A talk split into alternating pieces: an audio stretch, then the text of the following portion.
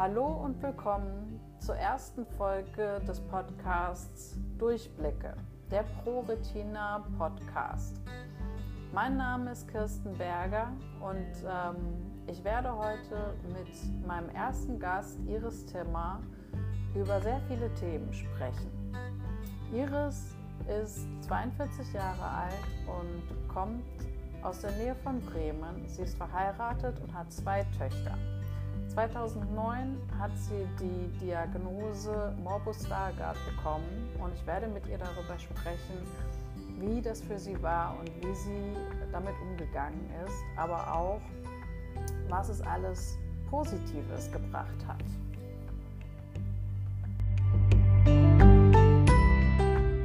Schön, dass ich da sein darf. Ja, danke, dass du dir die Zeit nimmst. Ähm, ich habe gerade echt überlegt, wann haben wir uns denn äh, eigentlich kennengelernt? Weißt du noch, wann das war? Oh, ich glaube, das müsste ungefähr 2010 gewesen sein. Nee, nee, ja? so früh war das gar nicht. Jetzt habe ich einen Hänger. Nee, ich glaube auch nicht. Ich glaube, ich, ich meine mich zu erinnern, es war auf jeden Fall ja, das kann sein. 2012, 2013. Ja, so in dem Dreh müsste das gewesen sein. Auf jeden Fall war es in Werningerode genau. im Aura Hotel. Ja, das weiß ich auch noch. äh, hallo Iris. Hallo. Das ist ja auch schon jetzt sie sechs, sieben, acht Jahre ja, her. ganz schön lange schon, ne? Ja, nicht schlecht, nicht schlecht. Ja, mh, mm, wir wollen uns ja heute unterhalten über ähm, ja, wie war das? Also was, was, was wir oder was du jetzt ähm, auch an einer ähm, Erkrankung hast, beziehungsweise ähm, was ich jetzt auch mal spannend fände zu, zu wissen ist, ähm, du hast ja gesagt, du hättest deine Diagnose bekommen 2009, ist das richtig? Das ist richtig, ja. Hm. Genau. Ich weiß noch, das war bei mir irgendwie ähm, ja, ein bisschen, äh, also nicht seltsam oder so, aber ich, ich weiß noch, wie das bei mir war, als ich die Diagnose bekommen habe. Ne? Wenn man auf diesem komischen Stuhl sitzt, dann sitzen da Ärzte vor einem und erzählen einem irgendwas. Ähm, weißt du noch, wie das bei dir war? Oh ja, ich kann mich da noch lebhaft dran erinnern. Also ich bin damals eigentlich zum Augenarzt gegangen, weil ich gedacht habe, ich brauche eine neue Lesebrille, weil meine Augen mhm beim Lesen immer sehr schnell müde geworden sind. Und unsere große Tochter war damals gerade ein Jahr alt. Ja, und dann bin ich zum Augenarzt gegangen und habe dem gesagt, so, ja, Mensch, hier, ich kann nicht mehr so gut lesen und ähm, er soll doch mal gucken, ob er mir eine Brille verpassen kann. Und dann hat er geguckt und hat auch versucht, eine Brille anzupassen und sagte, Mensch, das funktioniert so nicht. Also irgendwas stimmt da nicht. Er müsste sich die Netzhaut mal näher angucken. Das hat er dann auch gemacht und ja, bei mhm. ihm sind dann gleich sämtliche Alarmglocken angesprungen und er hat mich in eine Augenklinik überwiesen, weil er gesagt hat, die Netzhaut sieht vernarbt aus. So, genau. Aha. Also er hat mich dann auch gleich mit der Verdachtsdiagnose Morbus Stargardt überwiesen, was für so einen kleinen Wald- und Wiesenaugenarzt, er möge es mir nicht übel nehmen, wenn, wenn er das hören sollte. er ist ja sehr gut, sonst hätte er ja nicht die richtige Diagnose direkt gestellt. Also hat er mich auch direkt mhm. äh, in die Augenklinik überwiesen und dann ging halt die Maschinerie los. Und dann hieß es, ja, aber Sie sind ja schon so alt, ähm, da wird das nicht schlimm. Also das ist eigentlich eine Erkrankung, das kriegen junge Leute. Und wenn Sie das jetzt erst kriegen, ach, dann bleibt der Visus lange Zeit stabil. Und ja, mit der Prognose, also da habe ich mich natürlich auch sehr dran geklammert, ähm, bin ich dann auch wieder nach Hause nach mehreren Untersuchungstagen sozusagen. Also die haben sich über mehrere Monate natürlich hingezogen. Man musste immer wieder zu Kontrollen. Ja, mhm. und so bin ich dann nach Hause, habe mich dann auch entschlossen, dass ich ähm, das genetisch absichern lasse, dass es wirklich ein Morbus Stargardt ist. Und das hatte sich dann auch so ergeben. Und ja, das war dann eigentlich so meine Diagnosestellung. Also damals wurde mir dann gesagt, ja, es wird nicht schlimm und es ist das, aber ja, wie gesagt, es wird nicht schlimmer bei ihm. Ja. Ja. Okay. Äh, darf ich kurz fragen? Also du bist normalerweise oder warst vorher auch keine Brillenträgerin? Zu dem Zeitpunkt, oder zu dem du... Zeitpunkt nicht. Als Kind habe ich sehr wohl eine Brille getragen, aber ah. ja, das hatte sich dann verwachsen und ähm, ja, zu dem Zeitpunkt brauchte ich dann keine Brille, als die Diagnose gestellt wurde. Ja. Das heißt, du bist jetzt auch nicht immer regelmäßig zum Augenarzt, um, um sie untersuchen zu lassen, sondern das war jetzt eher wirklich. Nee, das war tatsächlich. Ein Anlass, den du hattest. Genau, das war tatsächlich ein Zufallsbefund. Also, dass ich gesagt habe, so Mensch, die Augen werden so müde und da ich das ja von früher noch kannte mit der Brille, habe ich gedacht, so vielleicht mhm. brauche ich wieder eine Brille. Ja. Okay. Und dann saßt du auf diesem, auf diesem Stuhl mit diesen Beinschienen und diesen ganz, ganz vielen äh, weiß ich nicht, Gläsern und so. Und dann saß dir ein Arzt gegenüber und hat gesagt, ja, da hatte Ihr Arzt recht.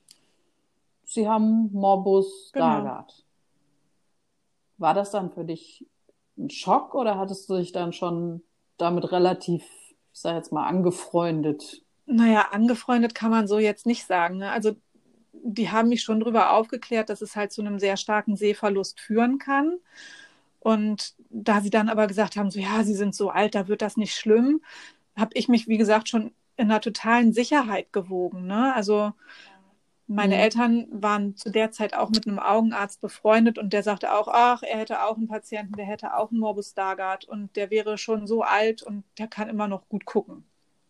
Und Mhm. Ja, von daher hatte ich zu dem Zeitpunkt damit eigentlich gar keine Probleme. Also das war sogar so, dass ich gesagt habe, okay, also wenn das nicht schlimmer wird, dann bin ich glücklich. Ich hatte damals einen Visus von 80 Prozent und konnte natürlich noch alles machen. Ich bin Auto gefahren und habe noch als Krankenschwester gearbeitet und, und, und. Und ja, von daher mhm. war für mich damals die Welt in Ordnung. Auch mit der Diagnose. Okay.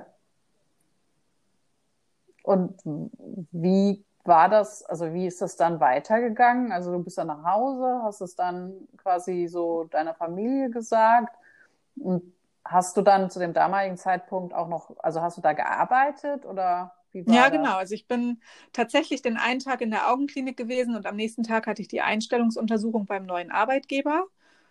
Und ja, da wurden dann auch die Augen mit untersucht und es war dann so ein bisschen Slapstick. Also den einen Tag wird mir gesagt, ich habe eine Augenerkrankung und den nächsten Tag guckt mir die Betriebsärztin in die Augen und sagt, ja, die Augen sind ja auch in Ordnung. Da habe ich nur gedacht, so ja, okay, wenn du wüsstest. Also ich habe das dann auch bewusst da nicht gesagt, weil ich hatte ja noch einen guten Visus. Ja. Ich habe mir da auch damals nichts bei gedacht, dass ich das jetzt nicht erzählt habe bei der Einstellungsuntersuchung. Und hm. ja ja, meinem Mann habe ich das natürlich erzählt und auch meiner Mutter. Meine, meine Mutter wollte davon überhaupt gar nichts wissen, weil ja damals auch schon klar war, dass es halt eine genetisch vererbt oder eine vererbbare Erkrankung ist. Und dass mhm. meine Eltern mir das ja vererbt haben müssen. Und ja, das hat, glaube ich, meiner Mutter damals mehr zu schaffen gemacht als mir selber. Also ich wollte damals für mich nur die Klarheit haben, ist es die Erkrankung? Und meine Mutter wollte das überhaupt gar nicht, dass ich das genetisch absichern lasse. Die hat immer nur gesagt, warum willst du hm. das wissen? Also ich glaube, für meine Mutter war das zu dem Zeitpunkt schlimmer als für mich selber. Ja. Ja, kann ich nachvollziehen. Meine Mama sagt immer, hm, ich habe nichts anders gemacht als bei deinem Bruder. Also, ich habe einen älteren ja. Bruder und der hat halt nichts. Also, der ist nicht betroffen und nichts. Er ist, gut, er ist auch Brillenträger, aber das ist in unserer Familie normal. Ähm, aber sonst gibt es halt keine, also keine familiäre, äh, ne, keinen familiären Hintergrund. Und ähm, ja, aber ich glaube, meiner Mama macht das auch zu schaffen. So, also sie hat nicht gesagt, dass ich es nicht abklären soll. Ich habe es auch abgeklärt, ähm, wobei ich ja auch eine andere Erkrankung habe. Aber ähm, ich glaube, dieses Gefühl, verantwortlich zu sein, dass man seinem Kind irgendwie was Schädliches mitgegeben hat, das, das scheint irgendwie eine Rolle zu spielen, zumindest so. Ja, das glaube ich auch. Ich meine, du bist Mutter ähm, ne, von zwei Töchtern. Ja. Ähm, ich meine, du kannst es vielleicht noch mal eher nachvollziehen, wenn du dir jetzt überlegst, jetzt theoretisch, ähm, du, hätt, du, du hast es ja auch vererbt wahrscheinlich. Also jetzt nicht, dass es ausbricht, aber ein Teil von dem, deinem Erbgut geht ja, ja über in das deiner Kinder. Genau, meine mhm. Töchter sind zumindest Genträger. Genau. Und ich glaube, da kann, kannst du es vielleicht nochmal nachvollziehen, wie das, wie sich das wahrscheinlich auch anfühlen muss. Ja, halt das kann ich schon nachvollziehen, wobei ich das ja, hört sich jetzt vielleicht auch blauäugig an, aber das schiebe ich im Moment gerade auch noch mal so ein bisschen weiter weg von mir. Also wir hätten die Kinder auch humangenetisch untersuchen lassen können. Es wurde uns auch nahegelegt mhm. und wir haben aber gesagt, wir machen von unserem Recht auf Nichtwissen Gebrauch. Also wir lassen die Kinder nicht mhm. testen. Und natürlich wird irgendwann zu einem Zeitpunkt, wenn sie so groß sind, dass sie das selbst entscheiden können, werden wir ihnen das freistellen, ob sie sich testen lassen möchten oder nicht, wenn es um eine Familienplanung geht. Vielleicht möchten sie das dann irgendwann mal wissen. Ja, sie wissen ja jetzt wissen, zumindest, dass, ähm, dass du genau. was hast. Ja. Genau. Und mehr muss man ja auch erstmal, wenn es keinen genau. Grund gibt, äh, nicht genau. wissen. Genau. ja, aber es ist schon ein Thema, das natürlich macht man sich da auch mal Gedanken drüber. Ne? Und gerade als wir, also unsere Große war schon da, als die Erkrankung diagnostiziert wurde. Und ja, bei der Kleinen haben wir uns schon vorher Gedanken gemacht. So, ja, kriegen wir noch ein Kind, kriegen wir kein Kind? Und da lief mhm. gerade aber auch noch der Gentest und ähm, wir haben uns dann doch ganz bewusst auch für ein zweites Kind entschieden und wussten das Ergebnis vom Gentest eigentlich noch gar nicht. Also damals war ja noch nicht klar, dass es eine autosomal rezessiv vererbbare Erkrankung ist. Ähm, also dass Vater und Mutter ein defektes Gen haben müssen. Ne? Das war damals mhm. ja noch nicht klar. Es hätte ja auch eine dominante Augenerkrankung sein können. Und wir haben uns trotz dessen ja bewusst dafür entschieden. Also wir haben wie sagt eine Bekannte von mir immer so schön, das Leben über das Sehen gestellt. Hm, das finde ja. ich schön. Also das ist ein schöner Ausspruch. Ja. Das Leben über das Sehen gestellt. Ich meine, letztendlich, man weiß ja nicht, was man hat. Ne? Also man kann ja genetisch vorbelastet sein mit Dingen, die man nicht kennt. Ganz genau. Und Leute, die jetzt keine Erkrankung haben oder es jetzt nicht wissen zumindest, machen sich ja jetzt auch nicht zehn Jahre vorher Gedanken darüber, was jetzt noch passieren kann. So. Hm, und ich glaube, dass ähm, wenn man danach gehen könnte, was alles passieren könnte oder was man alles bekommen könnte, dann würde man wahrscheinlich nicht mehr das Haus verlassen. Das könnte passieren, ja. Ja. Aber ich kann es nachvollziehen. Also als ich damals meine Diagnose beziehungsweise meinen meine genetischen Befund bekommen habe, war das auch so ein Thema, wo ich dachte, ja, vererbe ich das jetzt? Was will ich, dass das mein Kind auch hat? Also, ne, weil es hätte ja auch sein können, dass es äh, dominant ist und dass ich das vererbe, so dass mein Kind dann auch eine Augenerkrankung hat. Und ich dachte dann, ja, spitze, dann hat man zwei Leute, die so wenig sehen wie ich ist ja auch irgendwie nicht so toll. So. Mhm. Also ich habe mir da, also es war auch äh, zumindest mal ein Gedanke, den ich hatte. Ähm, gut, bei mir war es ja jetzt erstmal wirklich nur theoretisch, ähm, weil ich habe ja keine Kinder und ähm, insofern, das ist auch momentan, äh, wie gesagt, nur Theorie. Aber im Grunde genommen, ja, also das, das sind alles so Dinge, die dann so eine Rolle spielen. Hm.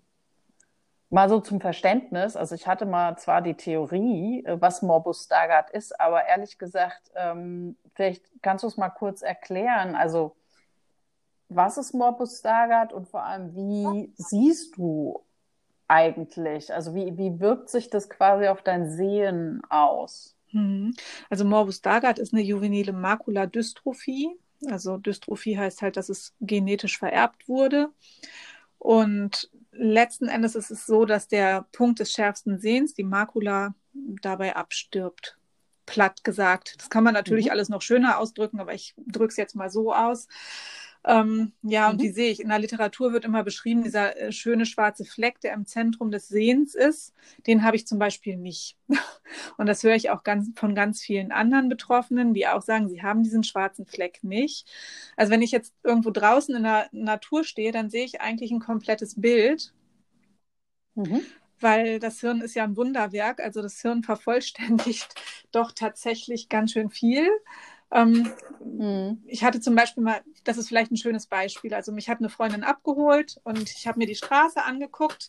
Wir wohnen in so einem kleinen Privatweg und ähm, ich habe nach hinten geguckt in die Straße, weil meine Freundin sagte, da hinten stehen, steht deine Familie, die winken. Und dann habe ich gesagt, du spinnst, da steht doch gar keiner. Ich habe aber das Haus, was am Ende der Straße steht, das habe ich ganz deutlich gesehen und auch das Gartentor. Ähm, mhm. Aber meine Familie, die eigentlich vor diesem Gartentor stand, die habe ich nicht gesehen. So, also wahrscheinlich habe ich dieses Haus gesehen und das Gartentor, weil ich weiß, dass es da ist. Aber meine Familie, mhm. die da definitiv davor stand, ich bin dann nämlich nach hinten gelaufen, um zu gucken, ob die da wirklich stehen, weil ich das meiner Freundin nicht geglaubt habe. Ähm, ja, die habe ich nicht gesehen. Und das ist manchmal auch so, ähm, also je nach Witterungsbedingungen, sage ich mal so, ist es auch so, als wenn ich durch dickes Milchglas gucke. Also oft ist mhm. es so, mhm. dass man ein vollständiges Bild hat, aber manchmal ist es tatsächlich auch so, dass ich denke, so, oh, da ist jetzt eine dicke Milchglasscheibe in dem, im Zentrum des Sehens. Am Rand ist alles gut. Und wann ist das so? Also ich denke manchmal, das ist echt witterungsbedingt oder auch tagesformabhängig. Also je nachdem. Also meinst du jetzt eher so, wenn es wolkig ist? Also ja, das ist ja, wenn, wenn das ist ja auch mein subjektives Empfinden. Ne? Also es kann auch sein, dass es einfach an Tagen ist, wo es mir selber nicht so gut geht. Man hat ja auch mal Tage, wo man, wo man sagt, so, ah, jetzt geht's mir selber nicht so gut oder ich habe schlechte Laune oder es ist alles blöd. Und das sind auch die Tage, wo ich deutlich schlechter sehe und wo ich auch deutlich dieses Milchglas habe. Mhm. Ja. Ja, kann ich verstehen. Mir geht das ja auch so. Ich frage deshalb, also deshalb auch, weil ähm, mir geht es halt, also ich habe halt dieses Augenwackeln und je nachdem, wie das halt so ist, also Nystagmus heißt das ja dann in, in, äh, im Fachjargon. Mhm. Und das ist halt äh, gerade an wolkigen Tagen, wo das Licht so diffus ist, wesentlich ausgeprägter als jetzt so an klaren, sonnigen Tagen, wo der Himmel ähm, eben wolkenleer ist. Ähm, aber dafür eben sozusagen sonnig im Sinne von halt, die Sonnenstrahlen sind nicht, nicht abgelenkt durch Wolken oder sowas. Ähm, deswegen hat es mich jetzt nur noch mal interessiert, mhm. ob das jetzt spezifische Wetterlagen sind, die das so. ja, tatsächlich kann ich das so. Also ich glaube, ich würde es doch tatsächlich eher an der Stimmungslage abhängig machen. Also Ah, okay. Ja, also ich bin schon auch blendempfindlich. Wenn jetzt, wenn jetzt ganz starke Sonneneinstrahlung ist, dann muss ich schon immer einen guten Blendschutz tragen. Ne? Mhm. Dann ja, kann ich keine fünf Zentimeter weit gucken. So, das, das ja, aber ich glaube tatsächlich, es trifft es eher, wenn ich sage, es ist stimmungsabhängig. Ja. Okay. Ja. Hast du auch diese Kantenfilter dann? Ja, ich habe auch Kantenfilter. Mhm. Hast du da verschiedene? Also ich, also ich zum Beispiel, ich habe jetzt nur zwei. Ich weiß aber, dass es Leute gibt, die halt mehr haben. Ich habe jetzt eine für drinnen und eine quasi für draußen. Mhm. Ähm, weil das halt auch anders äh, nicht geht. Ähm, genau, und da wäre jetzt halt, also würde mich einfach mal interessieren, hast du mehr als zwei oder hast du eine oder wie ist das bei dir? Ich habe tatsächlich nur einen. Einen für draußen, aber ich brauche tatsächlich noch mal einen. Also ich habe einen für Gutwettertage, den habe ich jetzt hier, und ich bräuchte wirklich noch mal einen für Schlechtwettertage. Das ist einfach so, weil da ist mein Gutwetter. Mhm äh, Kantenfilter, der ist dann zu dunkel einfach. Wenn schlechtes Wetter ist, dann, ja, dann nimmt er mir die Sicht, als dass er mir da hilft. Hm. Ja. Ja, das ist auch wirklich sehr unterschiedlich mit dem Sehen. Also ich habe bis jetzt noch niemanden getroffen, der genauso sieht wie ich. Na gut, ich habe auch eine sehr, sehr, sehr seltene Erkrankung. Aber hast du schon Leute getroffen, die die gleiche Erkrankung haben, wo du das Gefühl hattest, ach ja, die haben das gleiche Problem oder die sehen genauso wie ich? Nein. Also ich kenne ja nun durch das Seminar viele Morbus Stargardt Betroffene und ich glaube, wir sehen alle unterschiedlich. Also wir wissen schon im Gro, wovon wir reden, hm. aber ich glaube, das, was jeder Einzelne, Einzelne wahrnimmt, das ist schon nochmal recht unterschiedlich. Ja. Ja, so, das habe ich nämlich auch den Eindruck. Ne? Also nicht jeder, der äh, eine Zapfenstäbchen-Dystrophie hat, sieht genauso wie. Also es gibt da so kein idealtypisches, ne? Also wo man sagt, ach ja, der hat sich das Bein gebrochen, das bedeutet, der braucht eine OP oder so. Also genau. oder der hat dann Schmerzen, äh, immer wenn sich das Wetter wechselt oder so. Also ich glaube, es das ist wirklich sehr, sehr unterschiedlich und das macht es vielleicht auch einfach schwer, wirklich eine klare Diagnose am Ende irgendwie zu stellen, wenn man es genetisch nicht wirklich abklären kann. Ja. Ja, was ich aber auch denke, was es noch viel schwer, schwerer macht, ist im ja, Freundes- und Bekanntenkreis zu erklären. Ne? Also gerade wenn jeder anders sieht, weil du kann, hast ja kein Schema. Also es gibt ja diese Testbrillen, sage ich mal, wo man vielleicht mal so ein bisschen erklären kann, wie man, wie man vielleicht sieht. Hm. Ähm, aber es ist ja tatsächlich nicht so. Also wenn ich jetzt jemandem diese Brille aufsetze und der guckt da durch, dann ist es ja nicht so, wie ich gucke.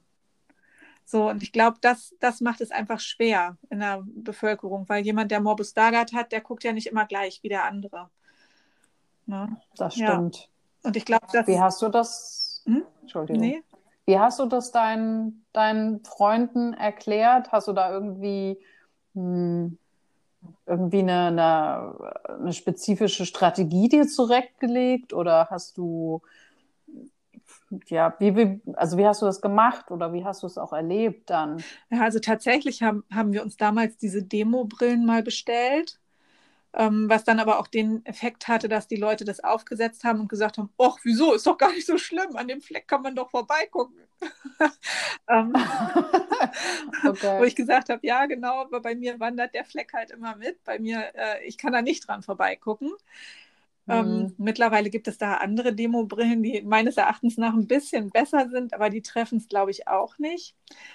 Äh, ja, was ich damals mal gemacht habe, ist für den Kindergarten, habe ich zum Beispiel Fotos ausgedruckt mhm. und habe es denen versucht, anhand dessen zu erklären. Aber ja. Ja, ist schwer. Ja, ne? es ist ganz schwer. Ich habe, glaube ich, irgendwie mal es einfach so erklärt. Ich habe gesagt, ich habe Augen wie eine 80-Jährige. So, und damit war schon zumindest schon mal klar, ach ja, die sieht schlecht. Also ich weiß nicht, das konnte sich, das konnte man dann sich wohl vorstellen. Also da hatte ich zumindest das Gefühl, es gab so einen kleinen Aha-Effekt. Hm. Aber ich habe es jetzt nicht komplizierter machen wollen, indem ich gesagt habe, ja, und dann fängt das noch mit dem Farbsehen, das läuft auch nicht so gut. Und hm. dann habe ich noch das Augenwackeln und ich, ach ja, ich bin übrigens auch blendempfindlich. also ich, ich habe auch manchmal das Gefühl gehabt, es ist besser, es einfach zu machen und die wichtigen, aber kleinen Details dann so nach und nach nachzuschieben, sozusagen. Ja, also ich habe am Anfang habe ich immer ganz viel erklärt und mittlerweile, ich habe jetzt eben gerade mal so drüber nachgedacht, ich habe vor einem Jahr eine ganz, äh, ganz nette Frau kennengelernt über, ja, ich habe vor einem Jahr einen Hund bekommen und eben bei einer meiner Hunderunden habe ich diese Frau kennengelernt und wir haben uns angefreundet und ich glaube, ich habe ihr nie erzählt und sie hat auch nie gefragt, wie ich gucke. Aber das ist eine ganz mhm. tolle Freundschaft, weil wir sitzen manchmal auf irgendeiner Wiese und die Hunde spielen und sie erklärt mir ganz selbstverständlich, was die Hunde machen. Das ist schön. Ja, Genau, aber da, die hat tatsächlich nie gefragt. Also ich habe hab dann wohl mal gesagt, so ja, ich habe einen zentralen Gesichtsfeldausfall. so, ne? also, so äh, ich sehe im Zentrum nichts. Das habe ich wohl irgendwie mal erwähnt. Und entweder konnte sie sich das so gut vorstellen oder was auch immer. Auf jeden Fall ist das eine mega Freundschaft geworden, weil, wie gesagt, also wir sitzen ganz oft zusammen und dann wenn die Hunde irgendwas machen, dann sagt sie, ach, im Übrigen, die Hunde machen gerade dies und das und ne, so. Also das ist immer ganz, ganz nett. Also es ist wirklich sehr entspannend, sage ich mal. Ja, das kann ja. ich mir gut vorstellen. Weil man so ein bisschen auch, naja, weiß nicht, sich aufgehoben fühlt im Sinne von, es spielt jetzt keine große Rolle, derjenige hat sich genau. irgendwie drauf eingestellt und ganz genau. Genau nimmt so die. Sie nimmt mich, wie ich bin. Genau. So. sie nimmt dich vor allem auch mit, ja. sozusagen. Ja, genau. Und dann kann es aber auch mal passieren, dass wir uns über den Weg laufen und ich denke, warum ist denn jetzt mein Hund so komisch? Und dann wäre ich eigentlich fast an ihr vorbeigelaufen, weil ich sie nicht erkenne und äh, ja, eigentlich nur, weil die Hunde dann irgendwie Geräusche machen und fiepen und sich freuen, sage ich dann, ach Mensch, bist du ja. also, ne? Oh, so kann man das ja. auch machen. Ja, das ist genau. mir auch mal so aufgefallen. Hm, ich habe auch eine Freundin und wenn ich mit der unterwegs bin, dann ist es wirklich, also ist mir dann auch irgendwann mal aufgefallen, dass es deswegen total angenehm, weil sie dann halt, ne, wenn wir über die Straße gehen, dann guckt sie halt, äh, ob da jetzt ne, rechts, links und wenn dann halt ein Auto kommt, dann hält sie halt so ne, meinen Arm fest und sagt, guck mal, da kommt, also nicht guck mal, das sagt sie nicht, sondern da kommt ein Auto und ähm, oder auch wenn, das ist mir früher mal aufgefallen, wenn wir mal irgendwo hm, was essen waren und manchmal so beim Döner, ne, da das hängen ja dann immer diese ganzen äh, Menüs irgendwo weiter oben und das mhm. kann ich persönlich ja überhaupt nicht lesen. Ich sehe vielleicht die Bilder, aber ehrlich gesagt weiß ich nicht, was da so draufsteht. Ähm, hat sie angefangen, so. genau, dann hat sie angefangen, entweder vorzulesen oder halt so gefragt, ähm, ja, weißt du schon, was du willst? Äh, die haben hier übrigens dies und jenes. Und manchmal wusste sie dann schon, was ich gerne mag und sagt dann, ach ja, die haben hier übrigens äh, was mit Aubergine oder so. Mhm. Da sie halt weiß, dass ich das mag. Und dann hat sie mir quasi schon rausgesucht, was ich wahrscheinlich sowieso ja. genommen hätte, wenn ich es gelesen hätte. Das ist auch schön. Ja, aber so können sich Freundschaften auch positiv verändern irgendwie, ne? Also finde ich. Also das ist ja schon, ja, ist, wie soll ich das jetzt formulieren? Also es ist ja schon enger, als manchmal Freundschaften früher waren, sage ich mal so. Ja. Also es hat eine ganz andere Qualität.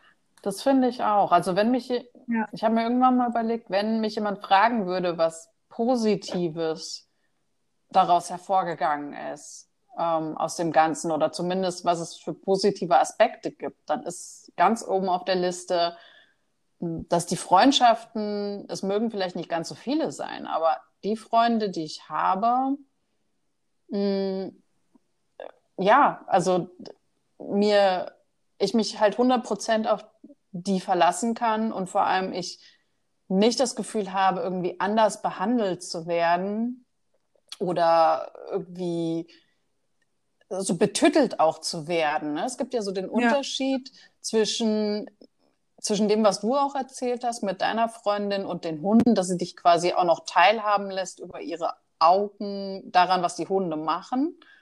Mm, und halt diesem betüttelt werden, weißt du, dieses nicht für voll genommen werden. Ganz genau. So, und das ist ein feiner, ein schmaler Grad, gebe ich zu. Aber was ich halt gut finde, ist, dass ich mich trotzdem normal fühle. Also einfach, als ob eigentlich nichts wäre. Genau. Und das ist. Als wenn man ganz normal wäre.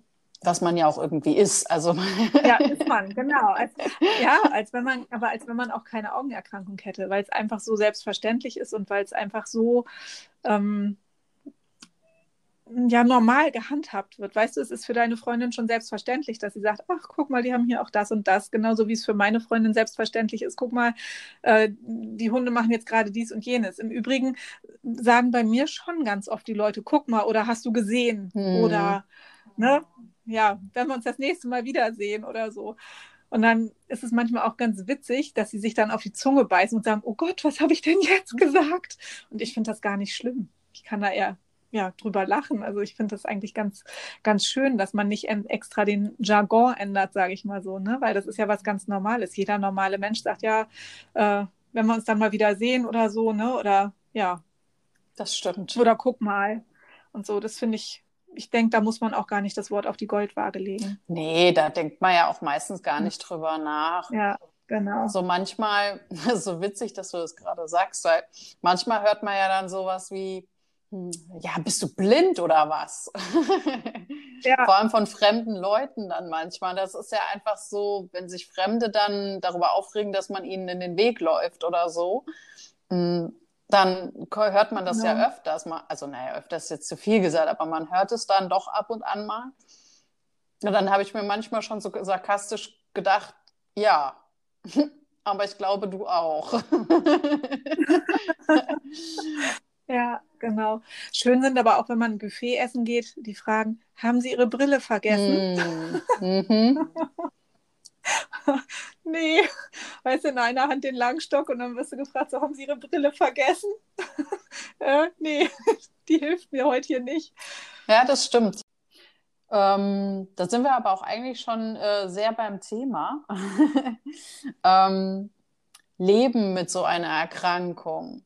Hm, also es, ich meine, es gibt natürlich sehr viele Nachteile und es gibt auch sehr viele, ähm, sehr viele Sachen, die jetzt vielleicht nicht so gut funktionieren oder die jetzt ähm, schwieriger sind. Aber wir haben ja gerade schon gesagt, es gibt auch positive Sachen. Also die Qualität der Beziehungen ist mit Sicherheit äh, eine davon. Hm. Fällt dir vielleicht noch irgendwas ein? Also gibt es irgendwas, wo du sagst, da hatte ich mal irgendein Erlebnis, ähm, das fand ich total gut und das ist definitiv was, was ich vielleicht nicht missen möchte? Also was ich definitiv nicht missen möchte, ist, dass ich wirklich ganz, ganz tolle Menschen kennengelernt habe durch die Augenerkrankung. Eben auch über die ProRetina, durch die ganzen Seminare, die ich mitgemacht habe. Ich habe zum Beispiel bei meinem ersten Seminar eine ganz, ganz tolle Frau kennengelernt, die mittlerweile auch eine meiner besten Freundinnen ist. Und wir haben wirklich immer einen ähnlichen Verlauf der Erkrankung mhm. gehabt. Also wenn sie einen Schub nach unten hatte, hatte ich relativ zeitgleich auch einen Schub nach unten. Und ähm, wir konnten uns immer so gegenseitig auffangen. Und daraus ist eine unheimlich tolle Freundschaft geworden mit einer sehr, sehr hohen Qualität. Und ich finde das, also wenn ich wenn mich jemand fragen würde, ob ich tauschen würde, dass ich wieder gute Augen hätte und dafür die ganzen Freunde nicht mehr, dann müsste ich sagen, nee, ich glaube, ich würde nicht wieder tauschen wollen. Also nicht ich glaube, sondern ich weiß, weil ich habe so, so tolle Menschen einfach kennengelernt, die mir für mein Leben ganz viel geben. Das stimmt. Ja, ja. Also das ist so das Positivste eigentlich, was ich draus ziehen kann. Ne? Ja, kann ich sehr gut nachvollziehen. Ich habe irgendwann mal überlegt, hm, was was ich auch gut finde, ist mh, hm, der Einfallsreichtum, den man haben muss. Weil dadurch, dass ja. wir uns ja nicht so auf unsere Augen verlassen können, müssen wir eben andere Wege finden, das Gleiche eben zu erreichen. Und das ist manchmal nicht der einfachste Weg, aber es gibt immer irgendwie einen Mechanismus oder mh, hm, ich weiß nicht, irgendwas, mir fällt gerade leider kein Beispiel ein, aber irgendwas, wie man das Gleiche erreicht, aber eben anders. Ja, das finde ich auch. Also ich finde auch, dass sich viele Sachen also so eingeschlichen haben. Also als die Augen schlechter wurden, dann ging manches einfach nicht mehr auf die herkömmliche Art und Weise. Und unbewusst hat man vieles dann ganz anders mhm. gemacht. Also geht mir zumindest ja. so. Ich habe zum Beispiel, ja. ich hatte eigentlich nie ein gutes Gedächtnis. Aber wenn ich jetzt heute so drüber nachdenke, ich habe irgendwann mal jemandem gesagt, ähm, ich könnte dir den Weg äh, vom Bahnhof ähm, in Mainz, wo ich wohne, bis zum Dom mehr oder weniger fast im Detail beschreiben also natürlich mhm. jetzt nicht jeden Pflasterstein und äh, so, aber ich könnte dir beschreiben, welcher Laden ist, äh, welche Ampel wie ist, wie die ungefähr geschaltet ist, ähm, da eine Baustelle in der, ne, so auf dem Weg ist, ähm, mhm. wo man dann vorbeiläuft. Also nicht, dass ich diese Person all diese Details dann in dem Moment merken könnte, mhm. aber ich sehe es von meinem bildlichen Auge, wie dieser Weg aussieht.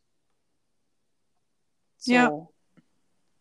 Also ich kenne meine, ich kenne meine Wege, ich kenne die Hindernisse, ich, ich habe quasi das bildhaft in meinem Gehirn abgespeichert, wie das aussieht. Ja.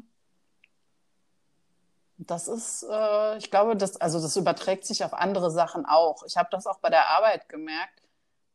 Hm, ich kann unsere Ordnerstruktur und wo was abgelegt ist, auswendig. Und dann kam es halt auch öfters, dass dann jemand zu mir kam und gesagt hat, Jutta, weißt du noch, wo das abgelegt ist? Ich finde es nicht mehr. Also mhm. mein Gedächtnis ist sehr, sehr gut geworden für sehr viele Dinge, nicht für alles. Ich vergesse auch ganz viel, vor allem aber eher Kleinigkeiten und Alltagsgeschichten ähm, oder Alltagssachen, die ich mir unbedingt merken wollte und dann doch wieder vergessen habe.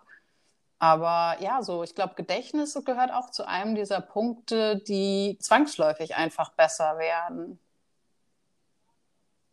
Ja, und die Orientierung ändert sich auch. Also das habe ich mal ganz deutlich gemerkt, als wir im Urlaub waren.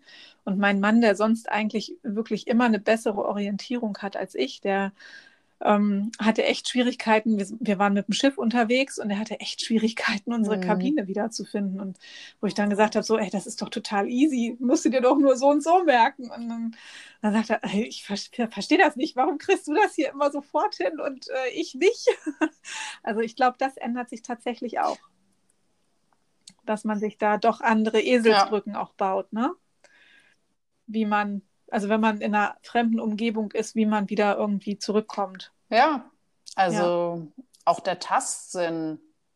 Also weißt du, dass man äh, bestimmte Dinge einfach eher tastet, als dass man sie sieht. Ähm, irgendwelche Markierungen oder ähm, ja, also weiß jetzt nicht, fällt mir jetzt auch wieder kein Beispiel für ein, aber es gibt ja manchmal so Sachen, wo man dann einfach besser oder auch tasten kann, ohne jetzt sehen zu müssen. Also dass man sich auch selber damit so ein bisschen entlastet, alles nur über den Sehsinn zu machen.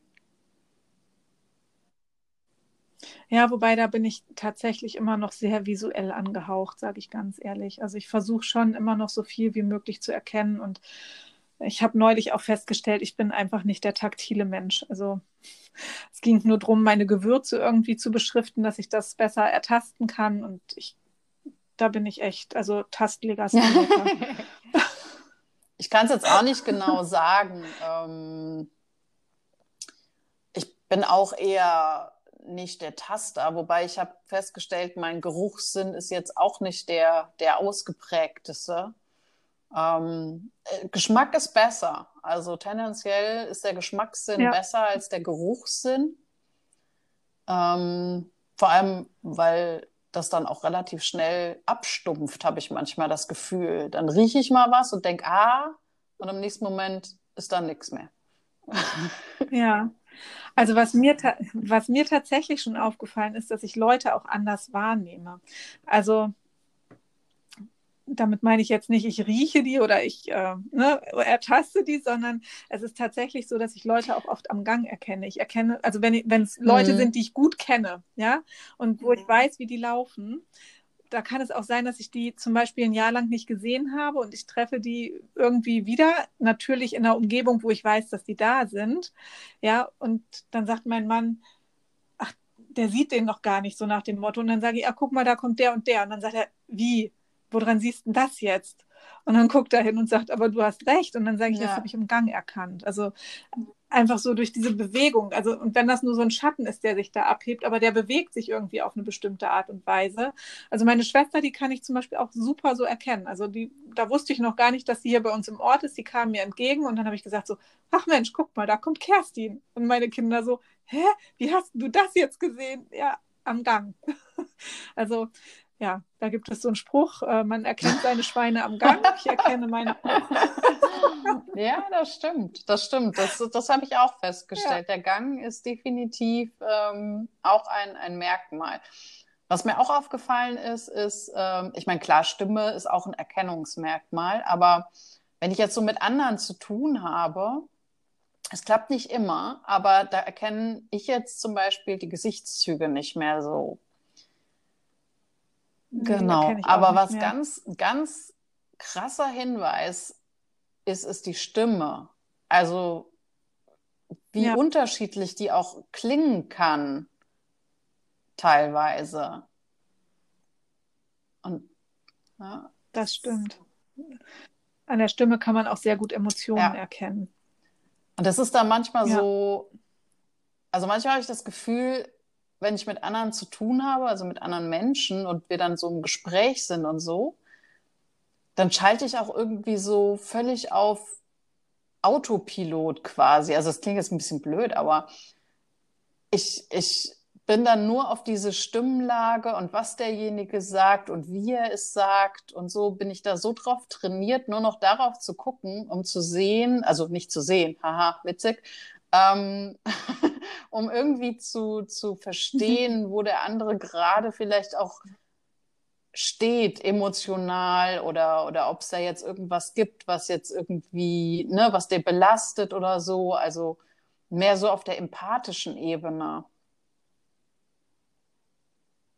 Ja, das kann ich unterstreichen. Es kann auch manchmal anstrengend sein, ne? Ja. ja. Ja, aber es ist, äh, es ist, ich glaube, wir können festhalten, es ist nicht alles ähm, schlecht. Auch mit einer Erkrankung, die dazu führt, dass man eben bestimmte Dinge nicht mehr kann oder auch nicht mehr darf. Ganz genau. Ja, schön. Bevor wir jetzt äh, zum Abschluss kommen, ich hätte dann noch vier Satzanfänge, die ich dir vor, also die ich dir nennen würde. Und ähm, es wäre schön, wenn du sie spontan vervollständigen könntest. Einfach das, was dir in den Sinn kommt. Na, dann wir mal gucken.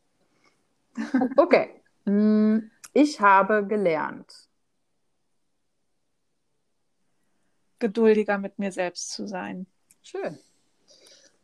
Ich bin dankbar für neue Freundschaften. Mir ist wichtig, dass ich so akzeptiert oh. werde, wie ich bin.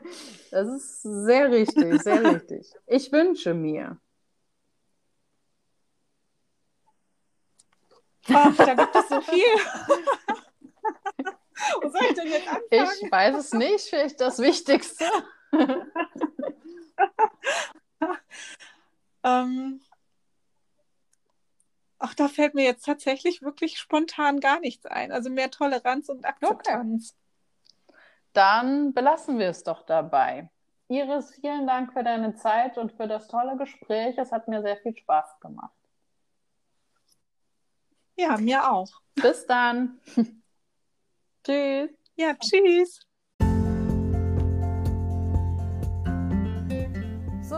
Das war die erste Pro-Retina Podcast-Folge.